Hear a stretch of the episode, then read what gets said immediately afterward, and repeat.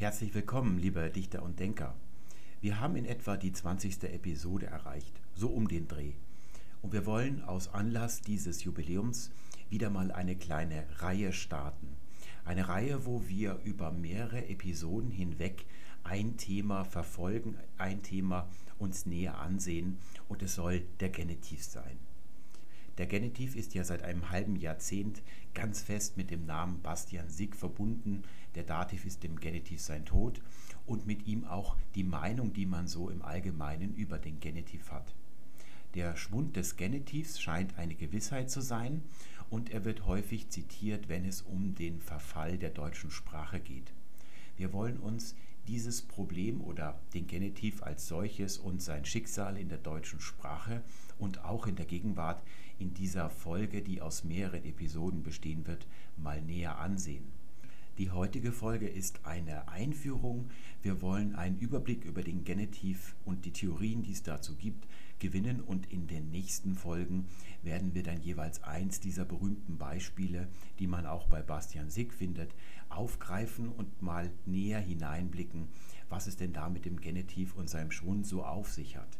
Soweit ich weiß, gibt es von der Dativ ist dem Genitiv sein Tod drei Bände. Ich weiß jetzt nicht, ob es mittlerweile schon einen vierten gibt oder ob der geplant ist. Es gibt drei Bände, die ich hier zur Verfügung habe und dort findet man jeweils nur im ersten Kapitel etwas über den Genitiv. Beim ersten Buch war es also so, dass hier die Phrase wegen des Sturms, wegen dem Sturm, also die Präposition wegen, die eigentlich im Hochdeutschen heute mit dem Genitiv steht, aber eben in Umgangssprache und Dialekt oft mit dem Dativ verknüpft wird, die wird hier als Beispiel angeführt. Und normalerweise, das kenne ich aus meinen eigenen Erfahrungen, wenn man sich so mit einem Verleger zum Mittagessen trifft und man redet über neue Projekte und es geht dabei um ein Sachbuch, dann braucht der Verleger ein Motto ein griffiges Motto, das er also in die Hand nehmen und schütteln kann. Und der Dativ ist im Genitiv, sein Tod ist ganz wunderbar für einen Verleger, der kann ganz viel damit anfangen. Und so habe ich mir bisher immer erklärt, dass dieser Titel zustande kam. Liest man dann allerdings in Band 2 und Band 3 weiter, sieht man tatsächlich, dass Bastian Sick davon ausgeht, dass der Genitiv etwas wunderbar Hochsprachliches ist und bedroht durch Dialekt und Umgangssprache eben im Schwund begriffen ist und irgendwann in den nächsten Jahrzehnten vielleicht aussterben wird. Es handelt sich also, und das wird wörtlich gesagt, um einen Todeskampf. Und das scheint heute in der Allgemeinheit so eine Gewissheit zu sein. Und es soll eigentlich bei unserer kleinen Reihe darum gehen, gibt es wirklich diesen Todeskampf des Genitivs oder ist er ein Mythos, gibt es ihn in Wirklichkeit nicht? Und ich darf gleich vorwegschicken, dass es einige handfeste Überraschungen geben wird. Wir wollen aber nicht nur über Grammatik reden, also die grammatikalischen Zusammenhänge, die hier auftauchen. Es geht ja vor allem darum, wie man stilistisch gut schreibt, also wie man gute Prosa schreibt. Soll man, wenn man jetzt einen Roman schreibt, den Genitiv gebrauchen, wenn man anspruchsvolle Prosa verfassen möchte, oder sollte man das nicht tun? Wir wollen uns also auch den Genitiv unter stilistischen Gesichtspunkten ansehen. Was tun denn die anderen Phrasen, die heute statt dem Genitiv verwendet werden? Sind sie stilistisch besser oder sind sie es nicht? Das wollen wir so ein bisschen durchdiskutieren. Fangen wir also an. Im ersten Band von der Dativ ist dem Genitiv sein Tod geht es um Präpositionen, also Verhältniswörter. Und von denen heißt es in der Grammatik, dass sie immer einen Kasus regieren. Und das bedeutet, dass das, was von dieser Präposition abhängt, in einem gewissen Fall stehen muss. Das ist für jede Präposition festgelegt. Und dafür stehen der Dativ, der Akkusativ und der Genitiv zur Verfügung, der Nominativ nicht, denn er bezeichnet ja das Subjekt als das Satzglied, das von nichts anderem abhängig ist, also die tragende Säule jedes Satzes. Erstaunlicherweise ist dieses Beispiel wegen das einzige, das Bastian Sick hier in dem ersten Band anführt. Darauf fußt die komplette Theorie, dass der Genitiv schwindet oder in seiner Gesamtheit bedroht ist. Er führt sogar schwächend noch ein Gegenbeispiel an, und zwar die Präposition trotz, die heute meist mit dem Genitiv konstruiert wird. Tatsächlich hängt vom Verbum trotzen aber der Dativ ab. Wir sagen dem Sturm trotzen und nicht des Sturmes trotzen. Hier hat also der Genitiv einmal gesiegt nach seiner Vorstellung. aber er hat nur ein Beispiel für diesen Schwund des Genitivs. Es steht also eigentlich 50-50. Es werden dann, um das Kapitel noch ein bisschen länger zu machen, eine ganze Reihe von Präpositionen aufgeführt, die eben im korrekten Hochdeutsch heutzutage mit dem Genitiv konstruiert werden. Hier habe ich mal Beispiele, also einschließlich, inklusive, zugunsten, hinsichtlich, bezüglich, mangels und so weiter. Auf diese Präpositionen folgt heute immer der Genitiv. Mir ist aber noch eine ganze Menge mehr sofort eingefallen, zum Beispiel das sonderbare Wort diesbezüglich. Man sagt ja normalerweise sich auf etwas beziehen, also man konstruiert das Verb mit einer Präpositionalphrase. Wie kommt hier dieser Genitiv dies zustande? Oder wir sagen beim Hinabgehen der Treppe, aber tatsächlich geht man ja auf einer Treppe hinab. Auch hier ist dieser Genitiv der Treppe wieder ein bisschen sonderbar. Wir werden in den nächsten Folgen genug Zeit haben, über diese Sachen zu sprechen. Ich möchte nur feststellen, die ganze Theorie, die dann in Band 2 und Band 3 ausgeweitet und immer wieder bestätigt wird, die basiert auf diesem einzigen Beispiel mit dieser Präposition. Die Urteile, die Bastian Sick hier trifft, die sind alles andere als neu. Sie sind etwa 120 Jahre alt. Sie gehen wohl auf einen Mann zurück, der Gustav Wustmann hieß. Er schrieb 1891 einen Sprachratgeber, der nannte sich zu Beginn allerhand Sprachdummheiten und nach dem Tod von Wustmann wurde das Buch immer noch eifrig wieder aufgelegt und erweitert, also von fremden Bearbeitern auf Vordermann gebracht und heißt dann später nur noch Sprachdummheiten. Ihr könnt dieses Buch in Antiquariaten bekommen oder bei ZVAB. Das ist eigentlich ein Buch, das bei allen Dichtern und Denkern zu Hause liegen sollte. Das ist sehr wunderbar geschrieben. Wustmann ist ein ganz intimer Kenner des Deutschen und auch des Lateinischen und des guten Stils über die Jahrhunderte hinweg. Er weiß also, wovon er spricht. Und auch er konstatiert damals schon, dass bei Präpositionen, die mit dem Genitiv konstruiert werden, der Dativ Einzug hält. Er weist allerdings gleich darauf hin, dass an anderer Stelle, wie zum Beispiel bei Trotz, der Dativ vom Genitiv ersetzt wird, hier also der Genitiv obsiegt. Und diese Meinung, die findet sich dann in allen Sprachratgebern unverändert über die Jahrzehnte bis zum heutigen Tag. Erst heutzutage ist das Ganze ein Problem geworden. Bei Wustmann finden wir noch ein sehr differenziertes Bild. Er spricht nicht von einem Todeskampf des Genitivs als solchem, sondern er konstatiert nur, dass bei gewissen Präpositionen, die mit dem Genitiv stehen, eben andere Konstruktionen Einzug gehalten haben und er stellt auch gleich wieder andere Bereiche gegenüber, wo es umgekehrt ist. Das ist ein sehr differenziertes Bild. Ein so differenziertes Bild finden wir bei Bastian Sick schon nicht mehr, vor allem aber nicht in der öffentlichen Meinung, die das Buch von Bastian Sick oder die drei Bücher hervorgerufen haben. Da ist es ein bisschen so wie bei Albert Einstein mit seiner Relativitätstheorie. Das mündete in der Öffentlichkeit in der sehr komischen Gewissheit, alles wäre relativ. Und genau das sagt ja die Relativitätstheorie eben nicht. Albert Einstein war ja sogar versucht, sie ursprünglich Invarianztheorie zu nennen, eben deshalb, weil es eben so viel Absolutes in ihr gibt. Und hier sehen wir wieder, dass wenn so ein Kern dann in die Öffentlichkeit gelangt, so eine allgemeine, wuchernde Gewissheit wird. Und genau die wollen wir überprüfen. Auf den Erfolg des ersten Bandes folgte dann der zweite Band und dort heißt es unverblümt ringfrei für die zweite Runde im Kampf des Genitivs gegen den Dativ. Hier finden wir gleich ein Genitiv. Des Genitivs ist ein Genitiv. Die finden wir zuhauf bei Bastian Sick. Ich weiß nicht, ob er das absichtlich macht oder nicht gemerkt hat, dass seine Bücher, also der Fließtext, vor Genitiv nur so strotzt, während er im Inhalt dieses Textes über den Todeskampf des Genitivs spricht. Und in diesem zweiten Band geht es dann nicht mehr um Präpositionen, sondern um Verben.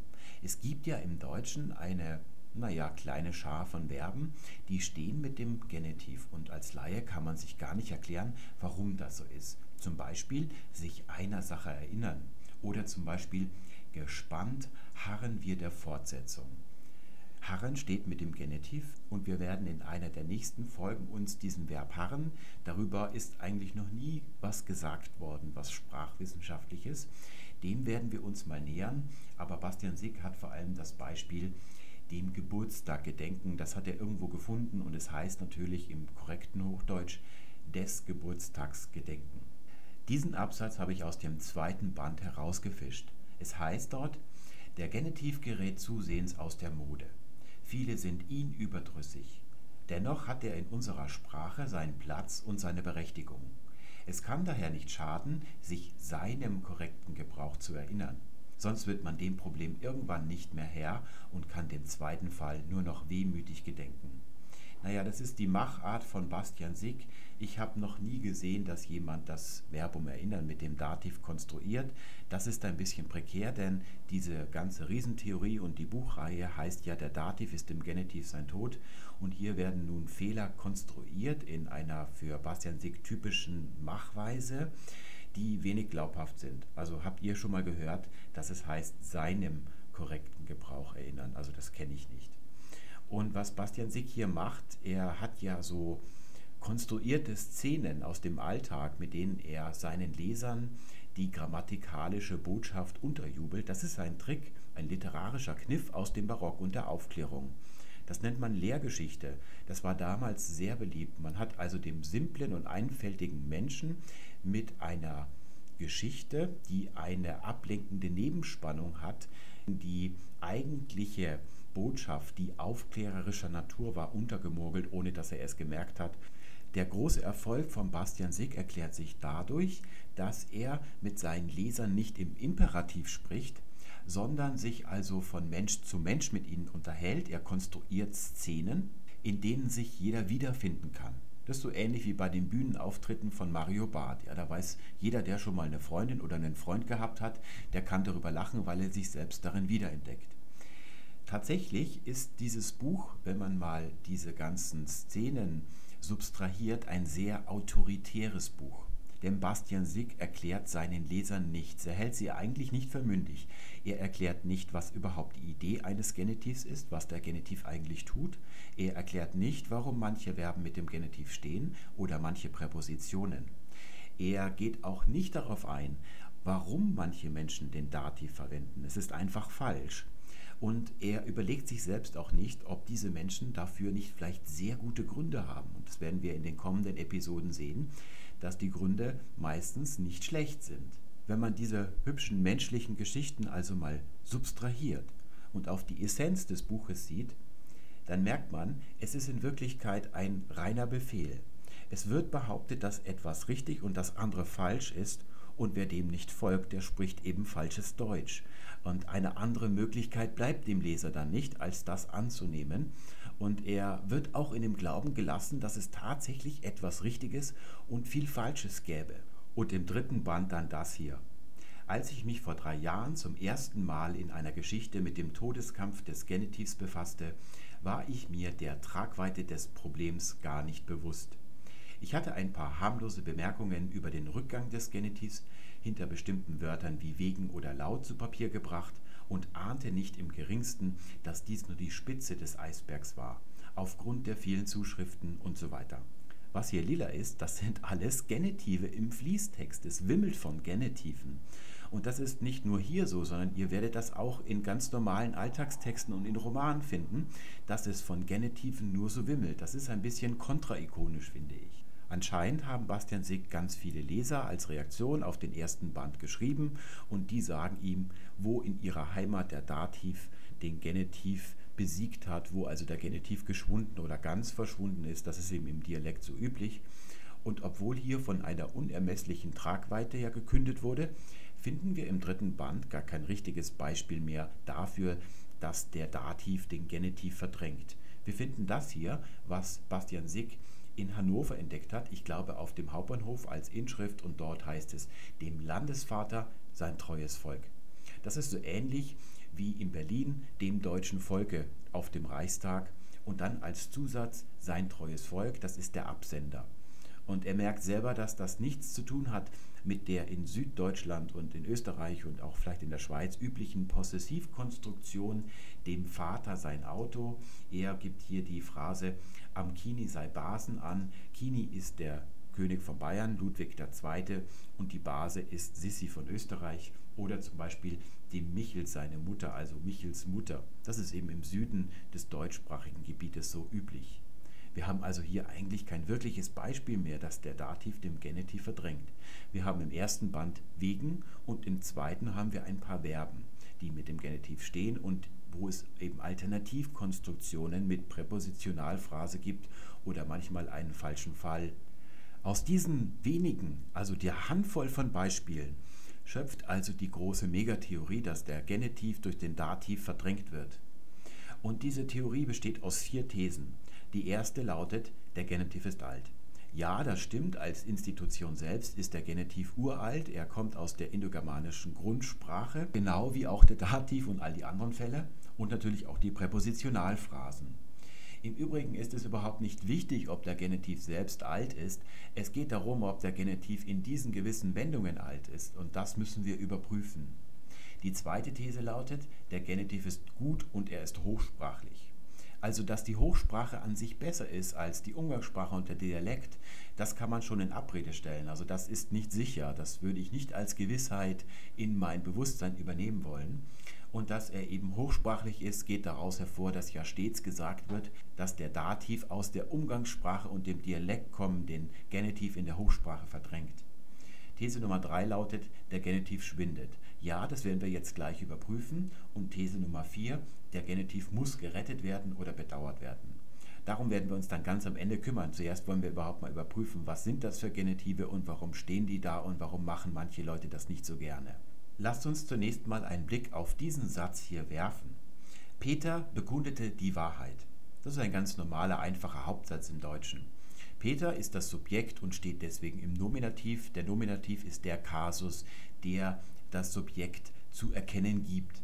Es ist also der Kasus, der das unabhängige Satzglied darstellt Bekunden, das ist ein transitives Verb, also wir brauchen hier noch eine Information darüber, worauf sich dieses Bekunden als Tätigkeit richtet und das steht dann im Akkusativ. Der Akkusativ ist der Kasus des Objektes. Und ich möchte gleich dazu sagen, ihr findet in Standardgrammatiken, also der Duden-Grammatik, Schulgrammatiken, findet ihr ganz viele Arten von Objekten, Akkusativobjekte, Genitivobjekte und so weiter. Wir machen hier ja nicht die sogenannte germanistische Linguistik, die all diesen heutigen Standardwerken zur Grundlage liegt, sondern wir machen klassische Grammatik und aus guten Gründen. Das heißt, wir behaupten, das Objekt steht immer im Akkusativ und wenn es nicht im Akkusativ steht, dann ist es auch nicht das Objekt, sondern zum Beispiel eine Adverbialphrase, also sich einer Sache erinnern. Einer Sache ist hier nicht das Objekt, denn es steht nicht im Akkusativ. Das wollen wir hier mal als Grundlage nehmen. Die Wahrheit ist also Akkusativ und es ist das Objekt. Ich kann diesen Satz in eine Nominalphrase überführen und sagen, Peters Bekunden der Wahrheit. Was passiert hier? In einem normalen Satz der Nominativ und der Akkusativ, die werden hier zu Genitiven. Peters Bekunden. Das ist also dann ein sogenannter Genitivus subjectivus und der steht bei einem Nomen. Und bekunden ist hier eben ein Infinitiv geworden und ihr wisst ja, Infinitive sind Substantive also Verbalsubstantive. Und auch das Objekt können wir in einen Genitiv überführen. Der Genitiv ist hier ein Genitivus objectivus. Er zeigt das Objekt zu diesem Infinitiv an. Der Nominativ und der Akkusativ, das sind im normalen Satz die sogenannten syntaktischen Kasus. Syntaktisch deshalb, weil sie den Satz syntaktisch strukturieren. Sie sagen, das eine ist das Subjekt und das andere ist das Objekt. Die anderen Fälle, also der Genitiv und der Dativ, die finden sich nicht in der Grundstruktur des Satzes. Also Subjekt, Prädikat und wenn das Prädikat transitiv ist, vielleicht noch ein Objekt. Die finden sich erst in den beiden anderen Satzgliedern. Wir hatten das ja schon mal. Das ist dann das Attribut. Also wir haben zum Beispiel ein Genitivattribut. Das können wir uns leicht basteln. Der Vater, das ist jetzt das Subjekt irgendeines Satzes und dann des Jungen des Jungen ist also ein Attribut, ein Genitivattribut, das steht immer im Genitiv und bezieht sich hier auf ein Substantiv. Der Unterschied zwischen dem Attribut und dem Adverbiale ist, dass sich Attribute, so können wir es da einfach halber sagen, immer auf Substantive beziehen, während sich das Adverbiale immer auf das Verb des Satzes bezieht. Wir können auch im Adverbiale so etwas konstruieren, zum Beispiel, ich erinnerte mich seiner, das können wir auch anders ausdrücken. Ich erinnerte mich an ihn, An ihn, das ist ja eine Präpositionalphrase, die finden sich meist in Adverbialia und wenn wir das hier durch den Genitiv ersetzen, sehen wir, der Genitiv ersetzt hier die Präposition. Das ist also auch ein adverbialer Satzteil oder zum Beispiel er harte der Entscheidung können wir auch anders ausdrücken. Er harte auf die Entscheidung das gleiche Spiel. Wir sehen also, wir haben unterschiedliche Genitive. Das ist nur eine schnelle Vorübung für das, was gleich kommt. Wir können hier äh, Genitive von Substantiven, also von Nomina abhängig machen. Das sind dann also von Nomina abhängige Genitive. Die Genitive können auch wie hier unten von Verben abhängen oder eben auch von einer Präposition. Das sind so im Wesentlichen die Hauptvorkommensweisen des Genitivs. Der Genitiv oder das, was im Genitiv steht, hängt also immer von irgendetwas im Satz ab. Wir können hier eine Fallunterscheidung machen. Wir können sagen, der Genitiv kann von Substantiven abhängen, das haben wir gerade gesehen. Er kann von Verben abhängen, sich einer Sache erinnern. Er kann von Adjektiven abhängen, zum Beispiel eingedenk dieser Tatsache. Oder er kann von Präpositionen abhängen, wegen des Sturms und so weiter. Und wir wollen jetzt einfach mal eine Überprüfung vornehmen. Wir wollen mal schauen, ob es wirklich stimmt, dass der Genitiv schwindet. Hierfür habe ich mal ein Koordinatensystem aufgemalt mit einer y-Achse, die man nicht sieht. Das ist also die Menge. Weil wir hier keine genaue Maßeinheit haben, zeichnen wir sie gar nicht ein. Wir werden also hier gleich Kurven eintragen. Und die x-Achse, das ist die Zeitlinie. Und sie beginnt beim Germanischen, also der Ursprache der Germanen diese Sprache, die ist nirgendwo belegt. Es ist also eine Rekonstruktion. Darüber können wir nur ganz vorsichtige oder ungewisse Aussagen machen. Beginnend mit dem Althochdeutschen wird das Deutsche dann eine Schriftsprache und das Althochdeutsche wird in der Zeit des frühen Mittelalters gesprochen. Also zum Beispiel Karl der Große hat Althochdeutsch gesprochen. Im Hochmittelalter, also im Stauferreich, wird Mittelhochdeutsch gesprochen. Das ist eine recht kurze Periode von vielleicht 200 Jahren. Schon im Spätmittelalter und dann in der frühen Neuzeit spricht man Frühneuhochdeutsch. Und das, was wir heute sprechen, das können wir als Spätneuhochdeutsch bezeichnen. Beginnen wir mit den Genitiven, die von Substantiven abhängen, also den sogenannten adnominalen Genitiven. Zum Beispiel das Betreten des Rasens ist verboten, die Beantwortung aller Fragen, Merkels Zögern in der Krise. Wenn ich jetzt die Kurve einblende, dann könnte man sie für die Staatsverschuldung halten, denn sie steigt hinten exponentiell an. Tatsächlich ist es die Verbreitung dieser Genitive. Und ihr habt ja vorhin bei den Zitaten von Bastian Sieg gesehen, da findet sich dieser komische Genitiv sehr, sehr häufig. Und das ist eigentlich in allen heutigen Texten der Fall. Gehen wir diese Kurve mal von der frühesten Vergangenheit bis heute durch. Wir haben hier das Althochdeutsche. Das Althochdeutsche ist eine Literatursprache, also ein bisschen eine Kunstsprache. Das Althochdeutsche, das wir kennen, das ist genau wie das Mittelhochdeutsch eine Sprache von Dichtern und Denkern. Wir wissen also nicht, wie die Menschen damals in der Gasse gesprochen haben. Wir haben nur Texte von Menschen, die schon sehr gut Latein konnten, die also mit Stilistik und Rhetorik sich sehr gut auskannten und dann auf Althochdeutsch geschrieben haben. Und viele von den Texten, die wir haben, stammen von sehr begabten Leuten. Das ist also eine Hochliteratursprache, worüber wir hier Auskunft geben können. Wir wissen nicht, wie der normale Otto Schmidt auf der Straße gesprochen hat in der damaligen Zeit. Wir haben auch noch etwas vor diesem klassischen literarischen Althochdeutsch. Wir haben aus dem 5., 6., 7. Jahrhundert, also 5. Jahrhundert ist ja vielleicht ein bisschen übertrieben, aber wir haben aus der Zeit, wo selbst auf hochdeutschem Sprachgebiet noch gar nicht die zweite Lautverschiebung stattgefunden hat, also wirklich sehr frühe Texte. Das sind so kleine Inschriften auf Spangen oder Fibeln. Da steht dann drauf für Ida, Ida hat euch lieb und solche Sachen. Oder wir haben die Merseburger Zaubersprüche. Und diese Texte, die sind noch nicht so maßgeblich vom Lateinischen beeinflusst wie das literarische Althochdeutsch. Syntaktisch ist es sehr, sehr stark an das Lateinische angelehnt. Und wir können hier sagen, wir nehmen einfach mal irgendeinen beliebigen Wert an, der in Relation zur heutigen Zeit steht. Wir wissen also nicht, ob man damals häufig oder wenig solche Genitive benutzt hat, nach im Verhältnis zur eigentlichen Umgangssprache. Wir wissen nur im Vergleich zu heute waren es sehr, sehr wenige. Wie es beim Germanischen aussieht, Das können wir nun eigentlich nicht sagen. Es kann sein, dass, weil ja hier das Althochdeutsche plötzlich vom Lateinischen bestimmt wird, also die althochdeutsche Sprache als Literatursprache ähm, sich an das Lateinische anlehnt. Sie wird in den ersten Zügen maßgeblich an der lateinischen Syntax aufgebaut. Wir wissen nicht, es kann sein, dass da vorher viel weniger solche Genitive gebraucht worden sind oder gleich viele. Das können wir eigentlich nicht genau sagen. Und das läuft eigentlich so weiter bis zu einem Punkt. Und wenn ich diesen Punkt hier mal markiere, da können wir sagen, das ist in etwa die französische Revolution. Danach beginnt in Deutschland die sogenannte Demutisierung der deutschen Sprache, also in den letzten zwei Jahrhunderten. Was passiert da? Hier haben wir ja Dichter und Denker, die das Deutsche sprechen. Die normalen Leute, die schreiben nicht. Also von denen haben wir eigentlich nichts aufgeschrieben, vielleicht mal in Sonderfällen. Hier beginnt es aber, dass ganz viele Menschen in Deutschland schreiben. Es kommt ja dann auch die Schulpflicht und viele andere Dinge dazu. Und diese Leute, die bemüßigen sich jetzt eines Ideals, wie deutsche Literatursprache oder gute Schriftsprache auszusehen hat.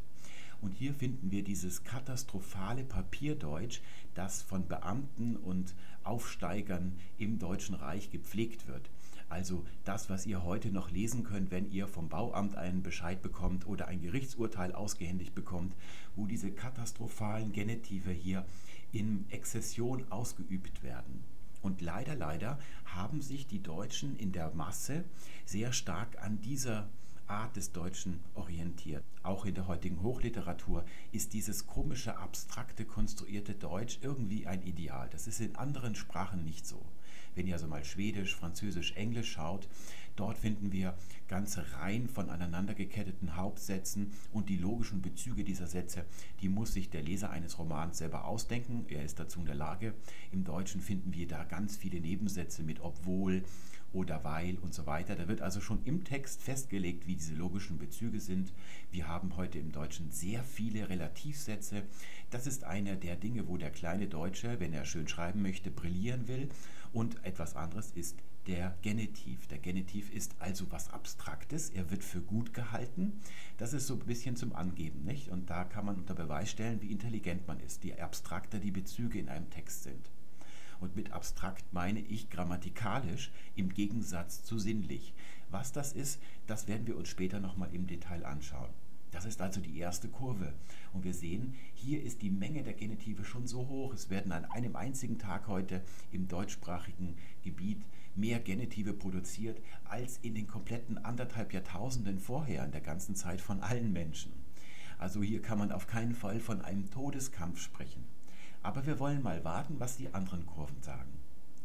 Hier haben wir Genitive, die von Adjektiven abhängen.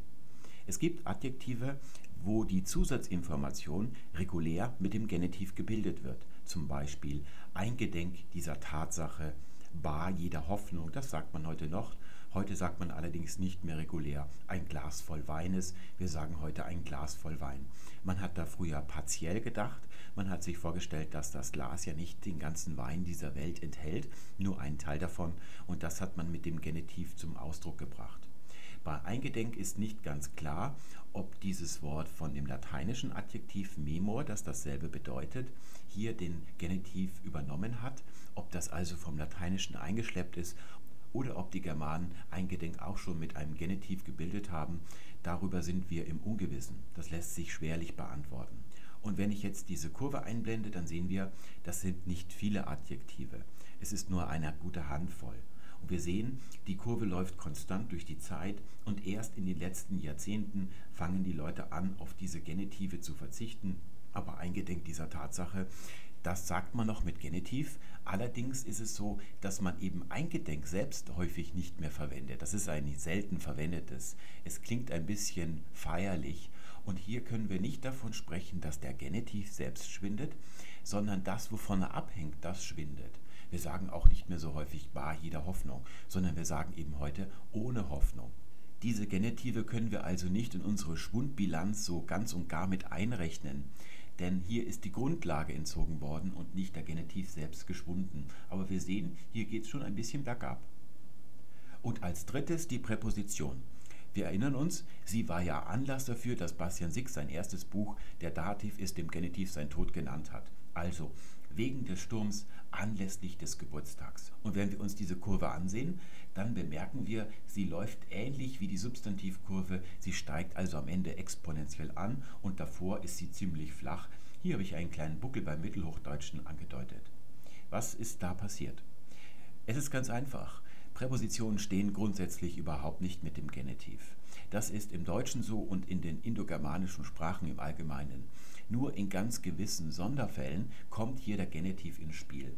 Normalerweise stehen Präpositionen, es sind ja Verhältniswörter. Und was ist das für ein Verhältnis, das Verhältniswörter schildern? Es ist immer ein räumliches Verhältnis.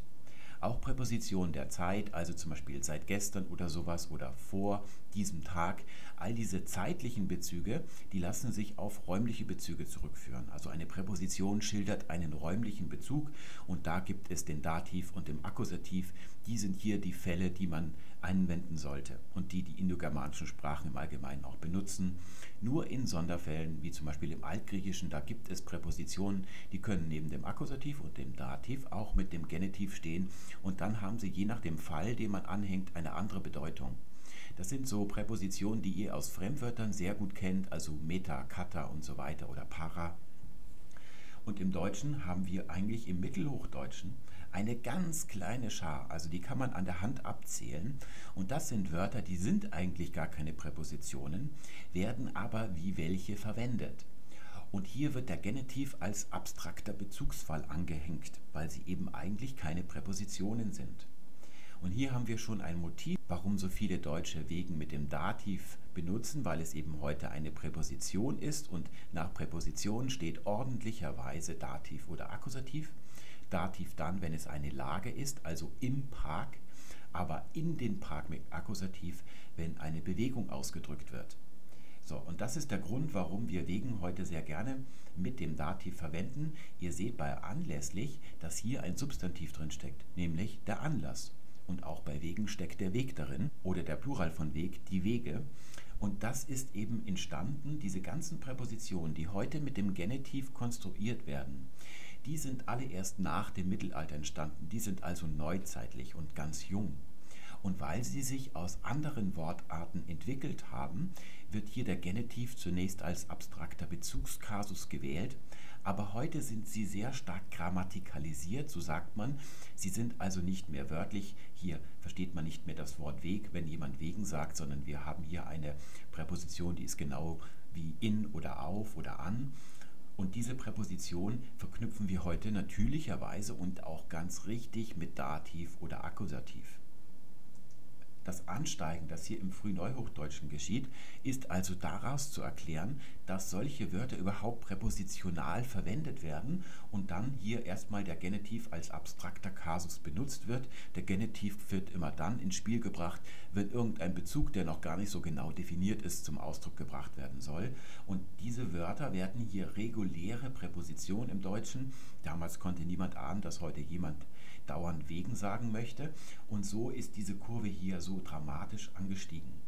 Und es ist nicht Zufall, dass sie so deckungsgleich mit der Substantivkurve ist, denn hier sehen wir, stecken ja tatsächlich Substantive drin. Das ist also eine aus der blauen Kurve abgeleitete Kurve.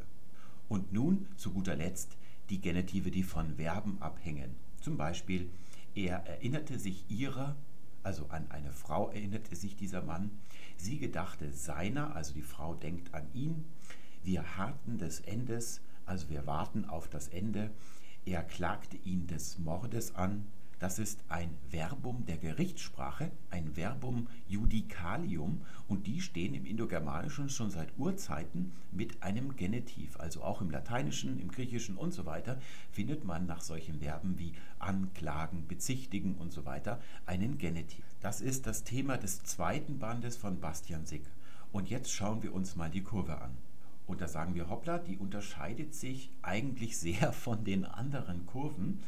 Ich äh, rücke die Beispiele mal hier nach oben, damit wir schön sehen können, was da vor sich geht. Und das Substantiv mache ich mal hier rüber. Was ist bei dieser Kurve geschehen? Das ist ganz einfach. Ihr seht, hier ist das Mittelhochdeutsche und das Frühneuhochdeutsche. Das ist so hier auf dem Höhepunkt dieses, dieser Kurve, dieses Graphen liegend. Und in dieser Zeit ereignet sich etwas. Der Genitiv wird zu einer Marotte. Wir haben hier heute im Deutschen auch immer viele Marotten, also zum Beispiel jetzt zur Zeit, dass Personennamen mit dem unbestimmten Artikel konstruiert werden, darüber haben wir schon mal gesprochen. Oder das, was wir aus dem schlechten Service-Journalismus kennen, dass der Animismus, also Wörter, die unpersönlich konstruiert werden, zum Beispiel etwas gefällt mir, dass dann zum Beispiel gesagt wird, das iPad ist ein Gerät, das zu gefallen weiß. Und man fragt sich ja, wem gefällt es denn eigentlich? Das ist gar nicht wichtig. Es ist also jeder, jedem gefällt dieses iPhone und da wird hier dieses Verbum umgekehrt konstruiert. Das ist so eine Art schamanischer Animismus, der bei schlechten Journalisten eingezogen ist. Die haben nicht verstanden, dass das eigentlich Wesentliche an diesen unpersönlichen Konstruktionen die Dative sind, die sozusagen das logische Objekt ausdrücken. Das sind so zwei Beispielmarotten aus der heutigen Zeit und natürlich hat es sowas früher auch gegeben.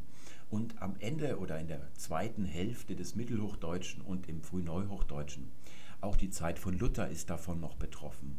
Dort wird es zur Mode, an Verben den Genitiv anzuschließen, wo man normalerweise eigentlich den Akkusativ sehen würde. Und in jener Zeit entsteht eine unermessliche Schar von Verben mit dem Genitiv. Zum Beispiel haben wir heute noch aus dieser Zeit als Relikt eines natürlichen Todes sterben. Zum Glück sterben wir heute nicht mehr eines Krebses, sondern wir sterben wieder an Krebs. Also diese unechten Genitive, solche Marotten, die sind ja falsch.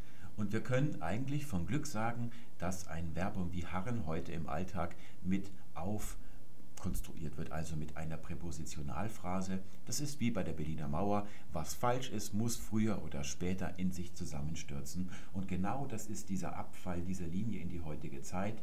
Wir haben heute nur noch einige Genitive und die haben sich tatsächlich erhalten. Das sind echte Genitive bei Verben, zum Beispiel sich einer Sache erinnern die werden ja heute häufig oder in der Regel immer noch mit dem Genitiv konstruiert.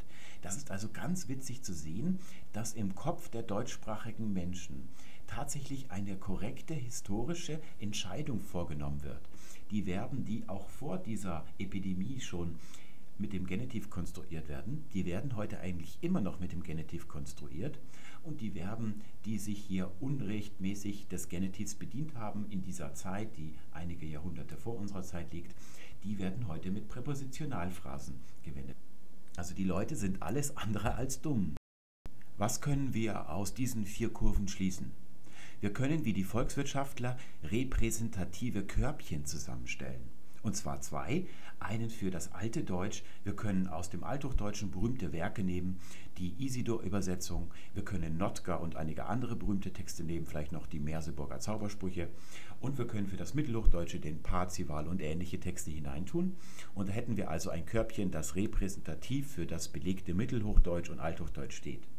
Für die heutige Zeit können wir ein Körbchen nehmen, das wesentlich größer ist. Da tun wir ein paar Artikel von Spiegel Online hinein, die Printausgaben von der Süddeutschen und der Zeit und wir nehmen einen Surkamp-Roman und einen Lübbe-Roman. Wir nehmen einige Illustrierte, wir nehmen Amtsbescheide und Gerichtsurteile und vielleicht noch ein paar Proben, die wir von Leuten bekommen, die wir auf der Straße ansprechen und ein paar Sachen sagen lassen. Das wäre also das neudeutsche Körbchen. Und wenn wir diese Körbchen vergleichen, sehen wir, dass die Schnittmenge fast leer ist. Das heißt, die Genitive, die man früher verwendet hat und die heutigen, die sind fast überhaupt nicht dieselben. Ein paar Übereinstimmungen finden wir. Das sind also Genitive, die man hier früher schon gesagt hat und die man heute weiterhin auch benutzt.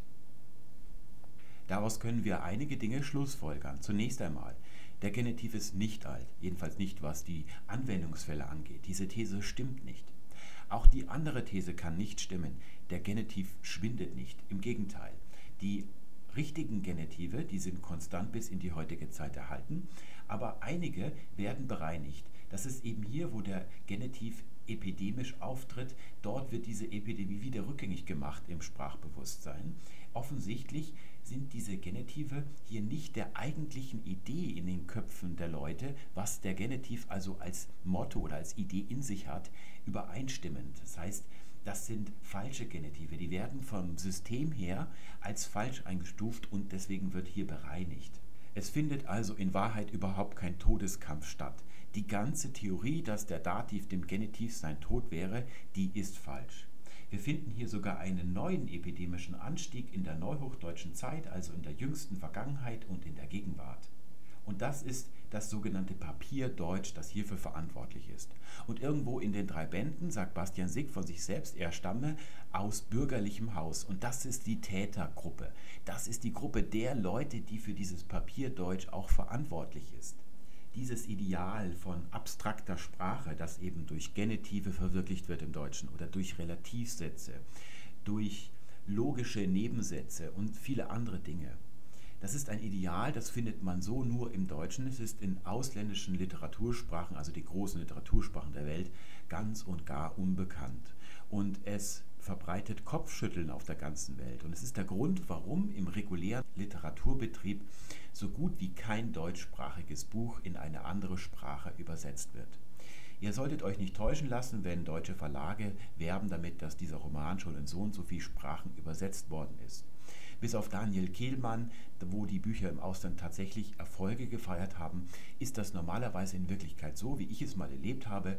Ich las in einer deutschen Zeitung, dass ein Krimi, über den Deutschland schon ein ganzes Jahr geredet hat, ins Isländische übersetzt worden ist. Ich brach also auf, ging zu Amundsen, das ist das Buchgeschäft, wo ich dann kaufe, und fragte nach diesem Roman. Und die Frau sagte, die kommt am Donnerstag, diese, diese Lieferung. Und als ich am Donnerstag zurückkehrte, da war dieses Buch sofort im Ramstisch eingeordnet. Es gibt ja in Skandinavien keine Buchpreisbindung. Das heißt, das Buch wurde ausgepackt und wurde auf den Ramstisch gelegt, wo es dann für ein paar Kronen verhökert wird.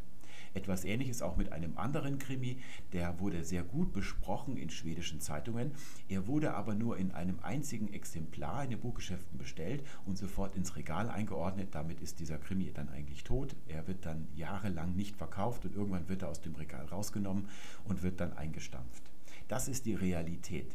Und verantwortlich dafür ist nicht das Dritte Reich oder die Tatsache, dass die Deutschen irgendwie blöd sind, sondern die Art und Weise, wie die deutsche Sprache, oder es ist nicht die deutsche Sprache, sondern die Deutschen und ihr Ideal, wie deutsche Sprache gut und niveauvoll umgesetzt wird.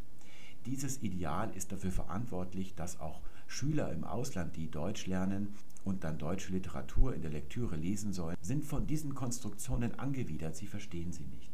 Und nun zurück zum Genitiv. Wir sehen an diesen drei Kurven hier, dass der Genitiv immer in Epidemien auftritt und dann auch wieder verschwindet in Epidemien. Also er tritt in Massen auf und ist dann plötzlich wieder verschwunden.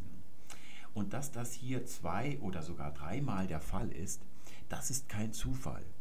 Denn das innerste Prinzip des Genitivs ist es, Bezüge zu kennzeichnen und diese Bezüge sind grammatikalischer, also abstrakter Natur und eine Sprache, die durchläuft ja Umwälzungsphasen. Also wir sehen hier zwischen Mittelhochdeutsch und dem Neuhochdeutschen, da gibt es dramatische Umwälzungen, wie also Dinge konstruiert werden, also zum Ausdruck gebracht werden. Und immer wenn diese Umwälzungen stattfinden, dann tritt dieser Genitiv epidemisch auf, weil er eben in einer Phase der Ungewissheit Bezüge, die man noch gar nicht so genau fassen kann, grammatikalisch darstellen kann. Bevor wir uns von Bastian Sick jetzt ganz lösen, noch ganz kurz zur Frage, was hat er falsch gemacht? Seine Theorie ist ja fundamental falsch. Er hat sich eben hier in der Gegenwart hingestellt, hat konstatiert, dass es einige wenige Beispiele gibt und er hat nicht erkannt, dass es eben wenige sind, wo früher der Genitiv, also noch vor einigen Jahrzehnten, häufiger gebraucht worden ist und wo heute mehr der Dativ gebraucht worden ist. Er hat auch auf Zuschriften von Lesern vertraut, die ihm sagten, dass im Dialekt ihrer Heimat der Dativ verwendet wird und der Genitiv überhaupt nicht verwendet ist. In Wirklichkeit hat der Dialekt ganz häufig diese epidemischen Wellen gar nicht mitgemacht. Es ist also nicht so, dass dort der Genitiv vor einigen Jahrzehnten verschwunden ist und komplett ausgestorben wäre.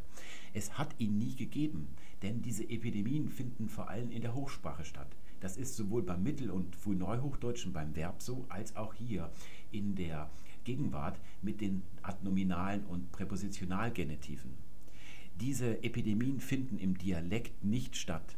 Dort werden ganz konstant über Jahrtausende hinweg die gleichen Konstruktionen verwendet. Und es ist also ein erkenntnistheoretischer Irrtum, den kennt man zum Beispiel vom Supermarkt. Wenn man im Supermarkt zur Kasse kommt, dann hat man ja das Gefühl, dass die Götter einem das Schicksal auferlegt haben, dass man sich immer ausgerechnet dort anstellt, wo es am langsamsten vorangeht. Die Papierrolle in der Kasse geht zu Ende, kurz bevor man drankommt, oder irgendein Preis ist nicht ausgezeichnet und die Kassiererin muss durch den ganzen Supermarkt laufen, um nachzufragen. Interessanterweise glauben aber fast alle Menschen, dass sie von diesem Schicksal getroffen sind. Das kann also schon irgendwie nicht so ganz stimmen und Wissenschaftler haben tatsächlich untersucht, sie haben also Kameras an der Decke aufgehängt und gesehen, dass jeder Mensch durchschnittlich schnell an der Kasse vorankommt, nur prägt er sich eben die negativen Erlebnisse anders ein als die positiven und so kommt es zu dieser verzerrten Wirklichkeit im Kopf des Menschen, der davon betroffen ist.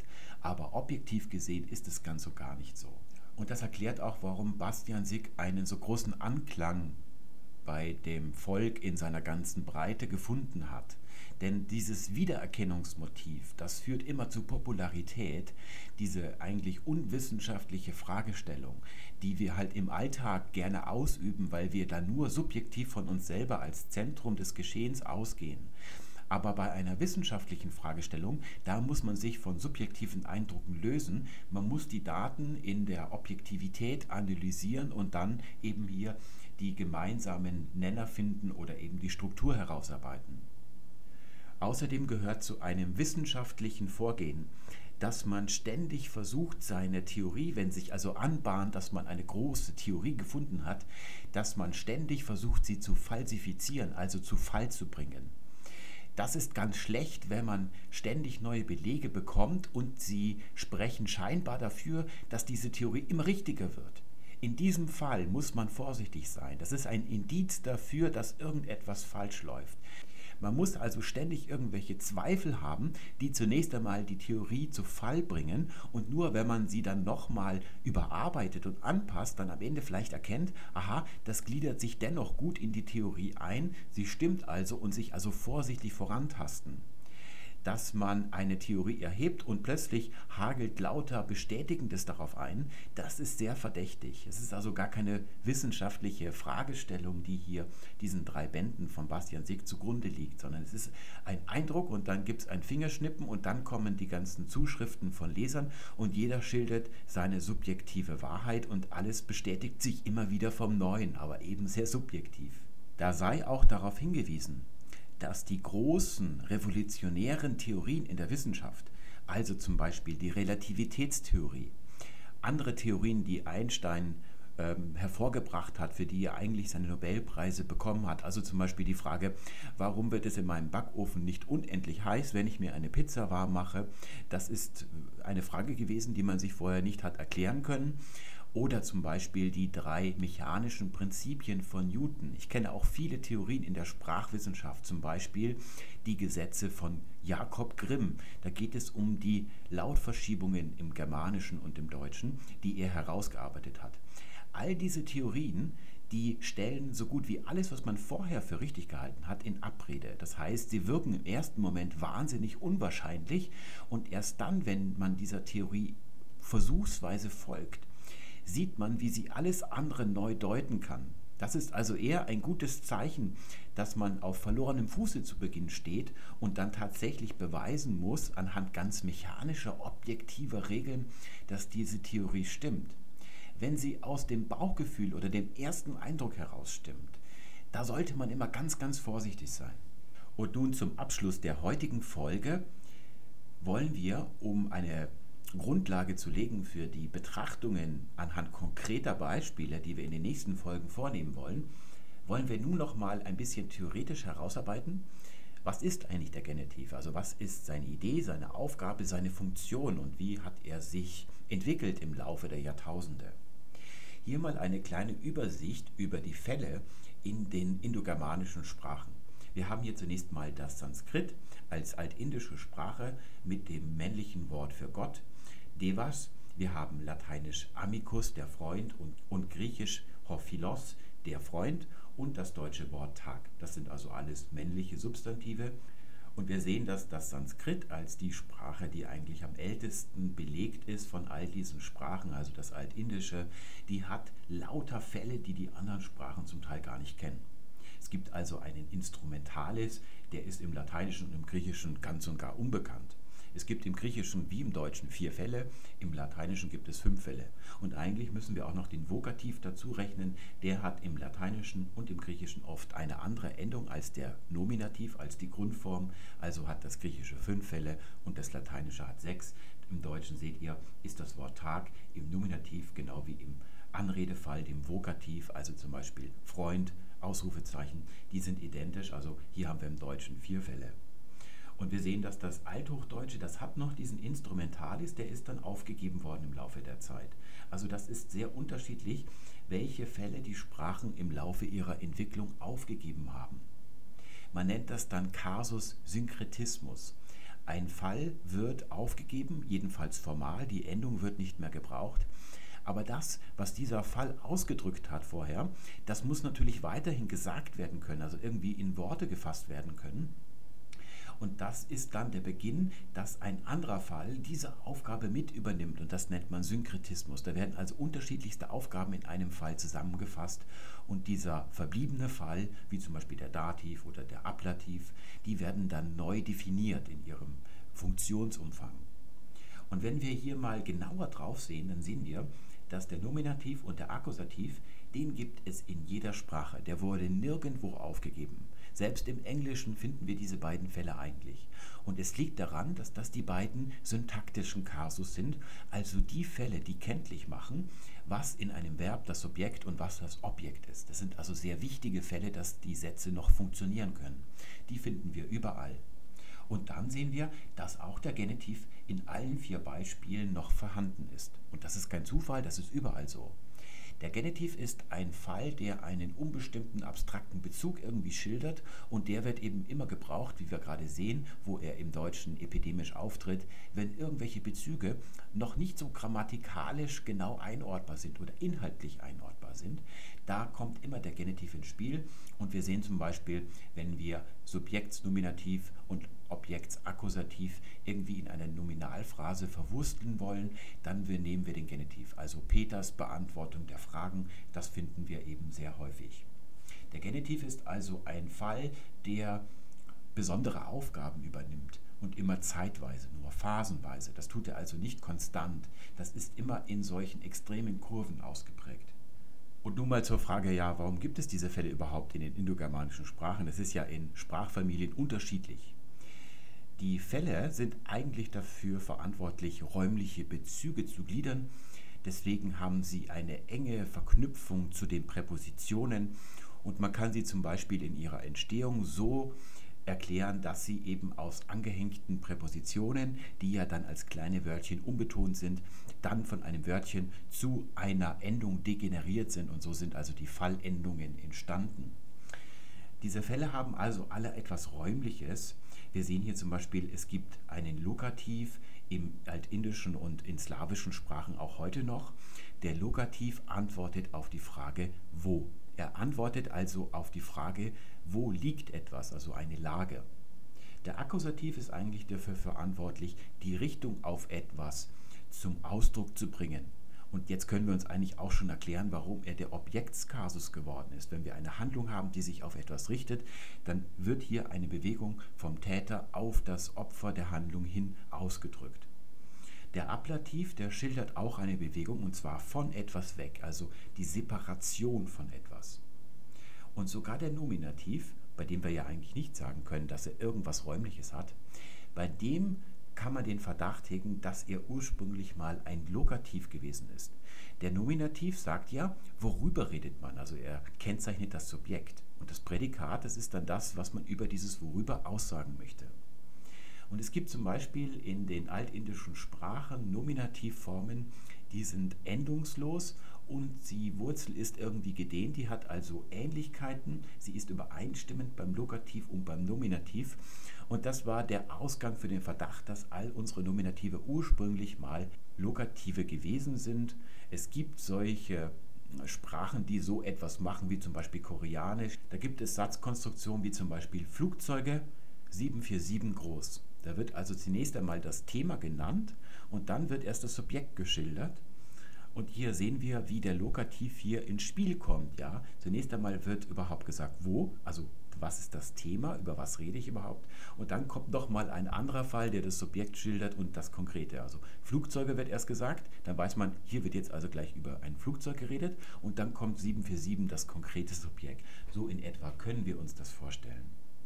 Und auch der Genitiv ist das Resultat eines solchen Kasus-Synkretismus im Germanischen. Der Genitiv vereint in sich den ursprünglichen Genitiv, dem wir uns gleich an die Fersen heften wollen, und zusätzlich noch des aufgegebenen Ablativs. Im Lateinischen gibt es den Ablativ ja noch als richtige Endung, als richtigen Fall. Und wir sehen häufig dort, wo im Lateinischen der Ablativ steht, wird im Germanischen der Genitiv verwendet. Zum Beispiel bei solchen Phrasen wie bar jeder Hoffnung oder ledig einer Sache, dort wo also etwas weg ist, wo ein Abhandensein geschildert wird, da verwendet das Lateinische gerne den Ablativ und das Germanische den Genitiv, sodass wir sagen können, es gibt im Wesentlichen zwei Funktionen im germanischen Genitiv. Einerseits den Genitiv des Bezugs, also den Genitivus pertinentiae, dieser pertinentia, das kennt ihr von impertinent. Impertinent ist ja jemand, der über die erlaubte soziale Schranke hinweg in das Gemüt oder den Kopf eines fremden Menschen eindringt und ihn zum Beispiel von irgendetwas überzeugen will oder ihm auf den Geist geht. Also das ist eine Erstreckung, ein Bezug auf etwas. Und dann gibt es diesen Genitiv Ablativus. Hier werden also die Funktionen ausgedrückt, die früher mal der Ablativ ausgedrückt hat. Fangen wir mit dem ursprünglichen Genitiv an, also den Genitiv eines Bezugs der also einen abstrakten Bezug in irgendeiner Weise schildert. Es gibt ganz unterschiedliche Arten von Bezügen und die klassische Grammatik hat jedem einzelnen Bezug einen hübschen lateinischen Namen gegeben. Es ist ganz gut, wenn man sich diese Namen merkt. Ihr solltet davor nicht zurückschrecken. Man hat ja am Anfang Angst, ob man sich das alles merken kann. Aber gerade diese am Anfang schwierig scheinen Dinge, die merkt man sich ja im Leben immer besonders gut. Und wenn man einen Begriff im Kopf hat, wo man also später, wenn man sich daran erinnern will, mit dem Finger schnalzen kann, da ist der Begriff zuerst da und dann wird auch der Inhalt, der hinter diesem Begriff steht, schnell klar. Ist also ganz gut, wenn man sich diese Ausdrücke merkt. Zunächst wird man den Genitiv mit Besitz in Verbindung bringen. Wir sagen hier häufig Sachen wie Peters Auto, also diese Art des adnominalen Genitivs, die ist im heutigen Deutsch sehr verbreitet. Man nennt das dann einen Genitivus possessivus. Dieser Genitiv drückt einen Bezug aus und dieser Bezug besteht aus Besitz. Tatsächlich macht der Genitivus possessivus nur einen Teil dieser Genitivattribute im Deutschen aus. Wir können zum Beispiel sagen, die Farbe des Himmels ist blau. Natürlich besitzt der Himmel nicht die Farbe blau. Das ist einfach ein Bezug, das ist dieser ursprüngliche Genitivus pertinentiae, also zum Beispiel die Krankheit meines Hundes. Der Hund besitzt natürlich nicht die Krankheit, sondern es ist eine Art, die man in den semitischen Sprachen Konstruktusverbindung nennt. Und dort werden einfach zwei Substantive nebeneinander gestellt. Und dieses Nebeneinander drückt aus, dass das eine zum anderen dazugehört. Da gibt es dann gar keine richtige Endung. Und bei uns haben wir eben diese Genitivendung. Sehr eng damit verwandt ist der sogenannte Genitivus explicativus. Es gibt im Lateinischen zum Beispiel die Möglichkeit zu sagen Nomen Ciceronis und das bedeutet der Name Ciceros. Dieses IS, das ist dann die lateinische Genitivendung. Und das können wir auch im Deutschen machen. Eigentlich sagen wir der Name Ciceros. Wir sagen zwar heute eher der Name Cicero, das sind zwei unterschiedliche grammatikalische Konstruktionen. Bei der heute beliebten Form ist es so, dass hier das Wort Cicero eine Apposition ist zu dem Wort Name. Eine Apposition ist ein Substantivattribut, also ein Substantiv, das sich auf ein anderes bezieht und es hat dann immer genau denselben Kasus wie das Bezugswort. Ist also jetzt der Name das Subjekt und steht im Nominativ, dann steht auch Cicero im Nominativ. Ist der Name Objekt und es steht im Akkusativ, dann wird auch Cicero zum Akkusativ. Ursprünglich sagte man der Name Ciceros und das ist ein Genitivattribut. Und heute kommt man sich da vielleicht etwas blöd vor, denn Cicero ist ja selbst ein Name. Und wenn ich jetzt sage, der Name Ciceros, dann sage ich ja eigentlich der Name des Namen. Das ist für die meisten ein bisschen paradox. Aber in Wirklichkeit ist es das gar nicht. Denn das ist auf der semiotischen Ebene hier kein Name, sondern es ist ein Objekt. Und dieses Objekt ist ein Mann Cicero. Und von diesem Objekt, das kann jetzt einen Namen haben und das Wort Name ist jetzt auch wieder eigentlich kein Name, sondern ein Objekt. Und insoweit ist das eigentlich eine völlig richtige Konstruktion. Ihr könnt also sagen, der Name Ciceros. Dieser Genitiv der Erklärung, der Genitivus explicativus, der erklärt also etwas. Man sagt der Name und dann nämlich Cicero. Dieses Wort nämlich ist ja als Alternativphrase entstanden. Und dann gibt es einen weiteren Genitivus pertinentiae, das ist der Genitivus materiae, dieses AE, das man ja im Alltag Ä ausspricht, aber unter Latinisten sagt man Ei, nur zur Information. Das ist also ein Genitiv, der auch an ein anderes Substantiv angehängt wird und er gibt zum Ausdruck, aus welchem Material etwas besteht. Das macht man heute im Deutschen nicht mehr, aber im Lateinischen findet man das. Also zum Beispiel ein, eine Krone aus Gold. Heute würde man im Deutschen eine Präpositionalphrase nehmen, aber im Lateinischen findet man da eben einfach einen blanken Genitiv angehängt. Etwas allgemeiner ist dann der Genitivus qualitativus. Das ist eigentlich ein Überbegriff zu diesem Materie. Das ist nur eine Ausformung dieser Möglichkeit. Das ist ein Genitiv, der als Attribut nachgestellt wird und eine Auskunft über die Qualität von irgendetwas angibt. Man sagt zum Beispiel im Lateinischen vir magni engeni. Das ist also ein Mann von großem Talent oder von großen inneren Möglichkeiten, von dem, was er alles so tun kann. Also zum Beispiel über Cicero hat man genau das gesagt. Und man kann das auch auf Deutsch sagen, ein Mann großer Intelligenz zum Beispiel. Da hängt man auch einen blanken Genitiv an. Und es ist wieder eine Erscheinungsform, dass hier irgendein Bezug zum Ausdruck gebracht wird. Der wird immer durch den Genitiv geschildert und wie kann man jetzt entscheiden als Zuhörer, welcher Bezug gemeint ist? Und das ist ganz einfach. Immer die am nächsten liegende Möglichkeit drückt dieser Genitiv aus. Also wenn ich jetzt hier bei einem Mann großen, von großem Talent oder einem Mann großer Intelligenz sage, dann weiß ich, es ist natürlich nicht eine Materie, sondern es ist eine Eigenschaft.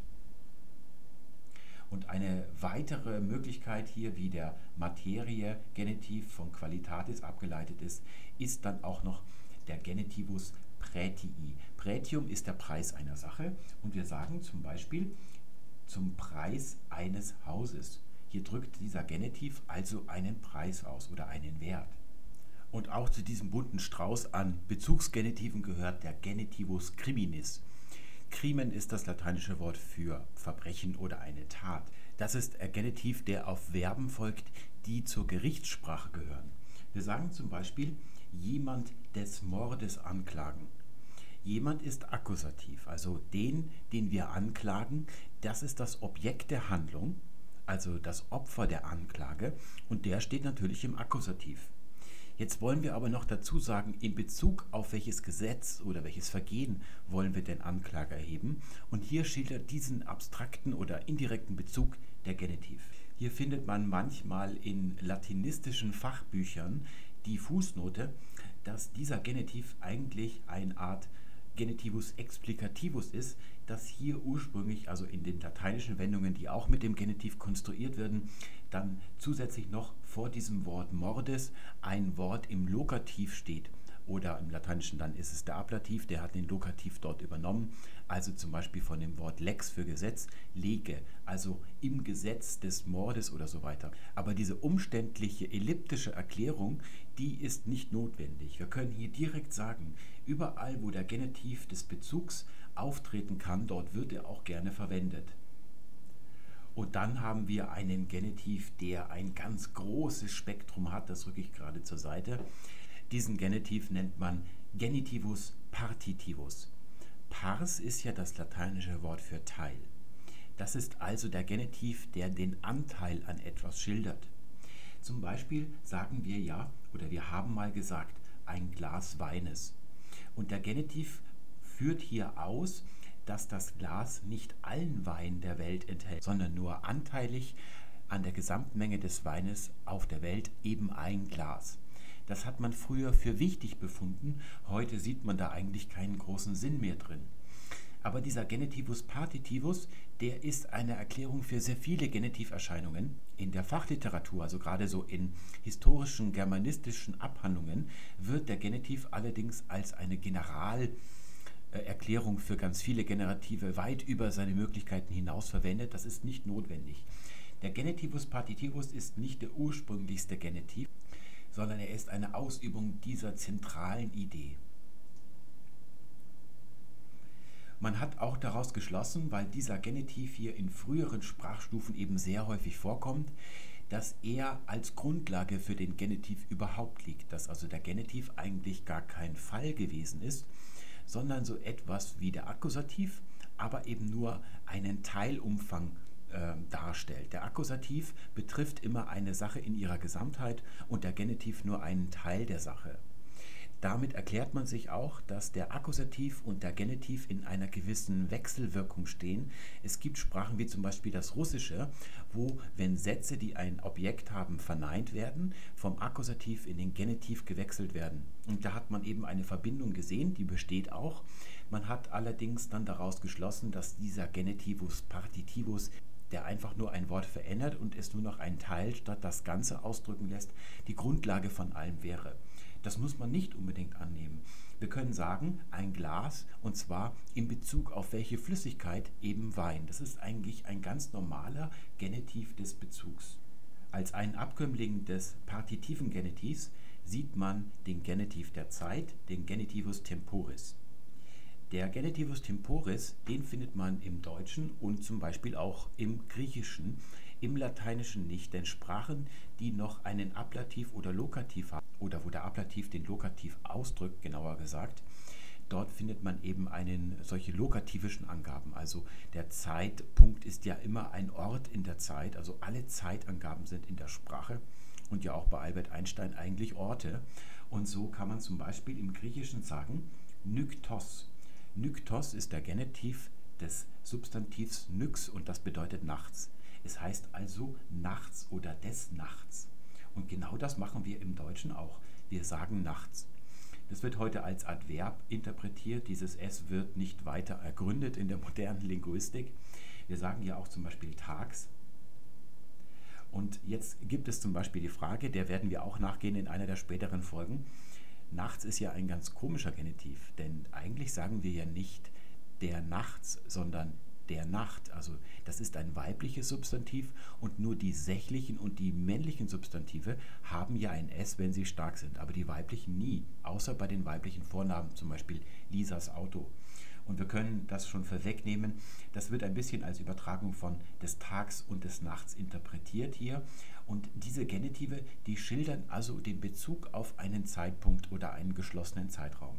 Es gibt ja auch noch andere Temporis-Fälle, zum Beispiel den Accusativus temporis. Wir sagen, diesen Sommer fahre ich nach Italien. Diesen Sommer, das ist in diesem Satz dann ein Adverbiale, also ein adverbialer Akkusativ, also kein Objektsakkusativ, sondern einer, der den Zeitpunkt schildert. Diesen Sommer oder dieses Jahr gibt es nichts zu arbeiten oder solche Sachen. Und zu guter Letzt haben wir noch den Genitivus subjectivus und den Genitivus objectivus. Das sind eigentlich zwei Seiten einer Medaille. Sie illustrieren sehr schön, wie abstrakt der Genitiv eigentlich ist. Wir können im Lateinischen sagen amor parentum. Parens ist der Elternteil, das kann also sowohl die Mutter als auch der Vater sein. Und die Pluralform, das sind dann die Eltern, so wie wir im Deutschen die Eltern als reines Pluralwort sagen. Parentum ist dann der Genitiv Plural und Amor ist die Liebe. Also Amor Parentum ist die Liebe der Eltern. Und damit kann zweierlei gemeint sein. Zunächst einmal die Liebe, die von den Eltern ausgeht und sich auf das Kind richtet. Also die Eltern sind das Subjekt dieses Liebens. Das ist der Genitivus subjectivus. Im Lateinischen kann aber auch das andere gemeint sein, nämlich die Liebe zu den Eltern, die vom Kind ausgeht, in diesem Fall sind dann die Eltern das Objekt des Liebens und das ist der Genitivus objectivus. Im Deutschen geht das nicht so einfach. Wir benutzen das Wort Liebe als das normale Substantiv immer dann, wenn wir zum Beispiel sagen, die Liebe der Eltern und damit meinen wir die Liebe, die von den Eltern ausgeht. In diesem Fall ist der angehängte Genitiv dann immer der Genitivus subjectivus. Er schildert das Subjekt dieser Handlung. Oder wir können den Infinitiv benutzen, das Lieben der Eltern und in diesem Fall würden wir die Eltern hier als Objekt verstehen, das wäre dann ein Genitivus objectivus. Wir unterscheiden also beim Bezugswort ein bisschen. Im Lateinischen kann man beide Male das reine Wort amor Liebe nehmen. Und hier an diesem Beispiel sehen wir, was diese Genitive eigentlich tun. Wir haben einen ganz normalen Hauptsatz. Knut beantwortete alle Fragen. Knut steht im Nominativ, weil es das Subjekt des Satzes ist und beantworten ist ein transitives Verbum. Es braucht also eine Angabe darüber, auf wen sich dieses Antworten richtet. Das drückt diese Vorsilbe B aus. Sie hat die Aufgabe, solche Verben zu transivieren, also objektfähig zu machen. Und hier haben wir das Objekt alle Fragen steht im Akkusativ wie das Objekt im Allgemeinen. Und jetzt könnte ich diese Gesamtheit des Satzes einkapseln und in einen anderen Satz einbetten wollen. Ich könnte zum Beispiel sagen, Knuts Beantwortung aller Fragen verlief schleppend. Das ist also ein neuer Hauptsatz. Knuts Beantwortung aller Fragen ist alles zusammen das Subjekt dieses Satzes. Verlief ist das Prädikat und hier haben wir noch ein Adverbiale, das sich auf das Verb bezieht. Dieser gesamte Satz ist also jetzt ein Subjekt und er steht im Nominativ, das eigentliche Trägerwort, die Beantwortung. Das ist der Nominativ. Jetzt darf in einem solchen Hauptsatz der Nominativ und der Akkusativ nur einmal vorkommen. Diese beiden Fälle dürfen nur einmal vergeben werden. Was machen wir jetzt mit den Wörtern, die in dem Ursprungssatz im Nominativ und im Akkusativ stehen? Die wechseln jetzt in den Genitiv. Knuts Beantwortung wird hier aus dem Nominativ also ein Genitiv gemacht und dasselbe beim Objekt. Aus dem Akkusativ wird hier ein Genitiv. Und das eigentliche Subjekt, das jetzt hier dieser ganze eingebettete Satz ist, mit dem Trägerwort wechselt in den Nominativ. Oder wir können einen noch besseren Satz bilden. Sie konnte Knuts Beantwortung aller Fragen nichts abgewinnen. Hier ist also dieser ursprüngliche Satz mit einem Nominativ und einem Akkusativ eingebettet als Nominalphrase in einen Satz, wo es ein Nominativsubjekt hier gibt, sie, und ein Akkusativobjekt, nichts. Das steht jetzt im Akkusativ. Jetzt ist also der Akkusativ und auch der Nominativ, diese beiden sind bereits vergeben. Das heißt, hier die ursprünglichen Satzteile, das Subjekt und das Objekt, die wechseln jetzt von Nominativ und Akkusativ in den Genitiv. Und welches dieser beiden angehängten Genitive jetzt das Subjekt dieses Trägerwortes die Beantwortung als Tätigkeit ist und welches das Objekt, das ergibt sich aus diesem Wort, aus dieser Tätigkeit selbst. Die Beantwortung, das ist eine transitive Tätigkeit, das heißt, was am Anfang steht, ist Subjekt und der zweite, der angehängte Genitiv hinten, der ist dann das Objekt. Das erklären wir uns also aus der Satzstellung, aus der sogenannten Topologie des Satzes oder dieser Phrase. Aber beide Genitive sind jetzt dafür zuständig, hier den grammatikalischen und ganz und gar abstrakten Bezug zu schildern. Das waren also die ursprünglichsten Funktionen des Genitivs, die sich alle subsumieren lassen als ein Genitiv des abstrakten oder etwas ungewissen Bezugs. Und jetzt kommt noch etwas hinzu, denn die Vorläufer der deutschen Sprache haben ja den Ablativ als einen Fall mit einer eigenen hübschen Endung aufgegeben und jetzt muss der Genitiv diese Funktion mit übernehmen. Der Ablativ ist dafür zuständig, die Entfernung von etwas auszudrücken, also die Wegbewegung von etwas weg. Deswegen können wir sagen, zunächst einmal ist dieser Genitivus Ablativus ein Genitivus Separativus. Separation, das dürfte klar sein, das ist also das Absondern von etwas. Und diesen Genitiv finden wir in sich einer Sache enthalten.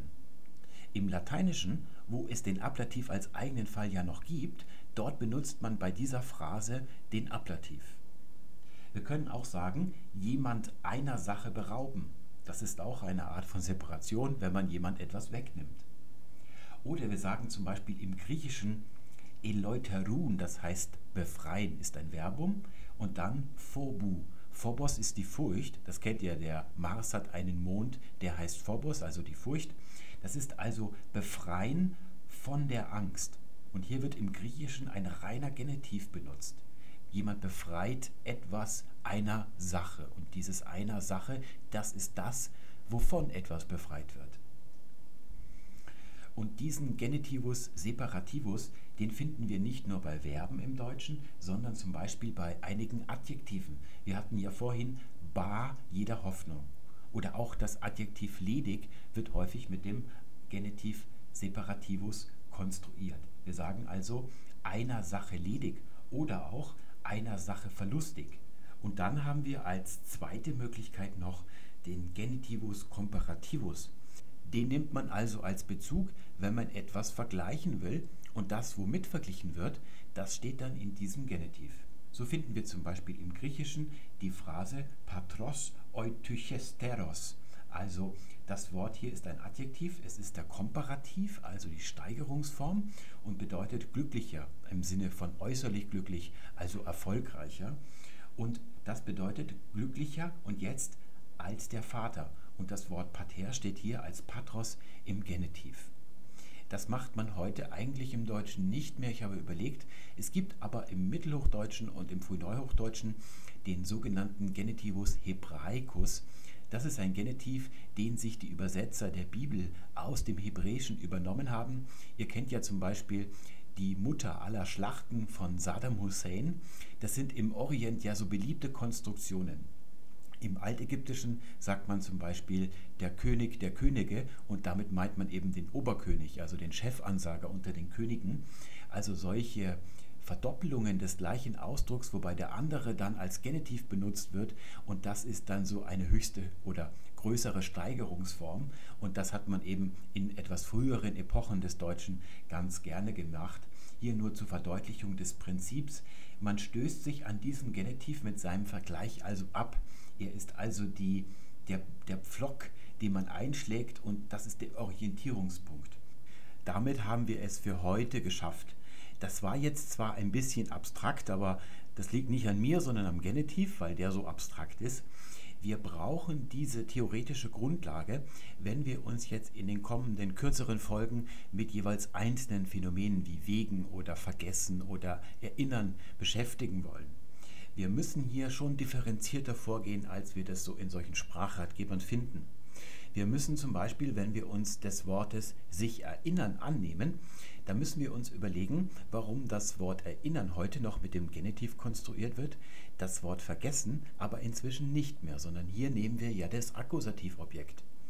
Und da könnte es eventuell sein, dass wir es, obwohl diese beiden Wörter sich ja so ähnlich sind, sie sind ja jeweils das Gegenteil voneinander, und man denkt, dass hier beide Male derselbe Genitiv steht, also dieselbe Unterart oder selbe Idee von Genitiv. Es könnte aber sein, dass der Verlust beim einen hier damit zu erklären ist, dass es sich um einen etwas anderen Genitiv handelt als bei dem Wort erinnern. Also erinnern und vergessen hatten ursprünglich den Genitiv aus unterschiedlichen Gründen, eventuell, das werden wir sehen. Da brauchen wir also hier diese Übersicht oder diese Differenzierung, um uns wirklich sensible und einfühlsame Gedanken über diesen Genitiv zu machen. Es folgen jetzt also in kurzer Folge einzelne Episoden zu diesen einzelnen Phänomenen und ganz am Ende werden wir dann nochmal ein Resümee haben, also eine Folge, wo wir uns damit beschäftigen, was das Verhältnis zwischen dem Genitiv mit seinem abstrakten Wesen und guter Prosa ist. Also ob gute Prosa abstrakt sein sollte oder ob es nicht vielleicht andere Dinge gibt. Und da werden wir wieder auf einen Mann namens Cicero zurückkommen. Bis dahin alles Gute. Tschüss.